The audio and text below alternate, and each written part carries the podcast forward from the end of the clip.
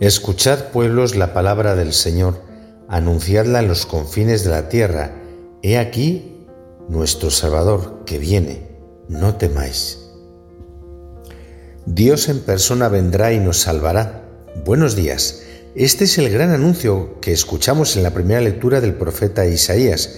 Es como el corazón de esa larga lectura que hoy escuchamos y que nos introduce en el corazón de lo que es la espera durante siglos. Dios ha prometido que habría una salvación y hay un momento donde Dios mismo nos hace el anuncio de esa persona maravillosa. Va a salvar, pero no de cualquier manera ni a través de otros, como lo ha hecho otras veces en la historia de la salvación, sino que Él mismo va a venir en persona y Él va a salvar. Realmente esto para nosotros es un regalo inmenso, Nunca el hombre pudo soñar que esto fuera así, y esto es importante que lo meditemos porque nos hemos acostumbrado al misterio de la encarnación. Lógicamente, somos cristianos, y si no lo creyéramos, pues no seríamos cristianos, pero no vemos o quizá no captamos el asombro que nos debería dar, cada vez más, el que Dios se haga hombre, el que Dios mismo entre en nuestra historia haciéndose hombre uno de nosotros.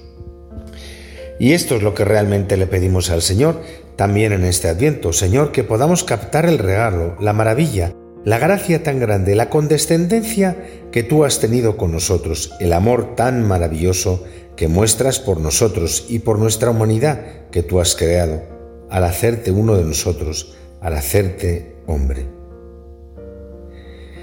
Y esto nos dice el texto, ¿verdad? Va a revolucionar toda la creación y toda la humanidad, de manera que los hombres que estamos necesitados de salvación vamos a recibir los dones del Salvador que viene en persona. Esa salvación que se figura en la situación de los cojos, de los sordos, de los ciegos, va a producir un gozo inmenso, una alegría desbordante. Pena y aflicción se alejarán, vendrá el gozo, vendrá la alegría, y más aún en medio del desierto manará el agua viva, en medio de lo reseco va a haber manantiales, el Señor va a transformar el desierto en una fuente de agua para saciar a los sedientos de todo aquello que solo Dios nos puede dar. Y como eco de esta lectura preciosa que podríamos meditar porque realmente es maravillosa, nos ha puesto el capítulo quinto de San Lucas, la curación y el perdón del paralítico, de aquel que le presentaban. Sabemos esa escena, pero ahora no me voy a detener en toda la parte que conlleva de fe, de misericordia, sino que vamos al punto central que aparece en conexión con la primera lectura. Cuando el Señor dice, tus pecados quedan perdonados, los judíos observantes dicen, este blasfema, ¿quién puede perdonar los pecados más que Dios? Solo Dios puede perdonar los pecados. Pues ese Jesús, ¿verdad?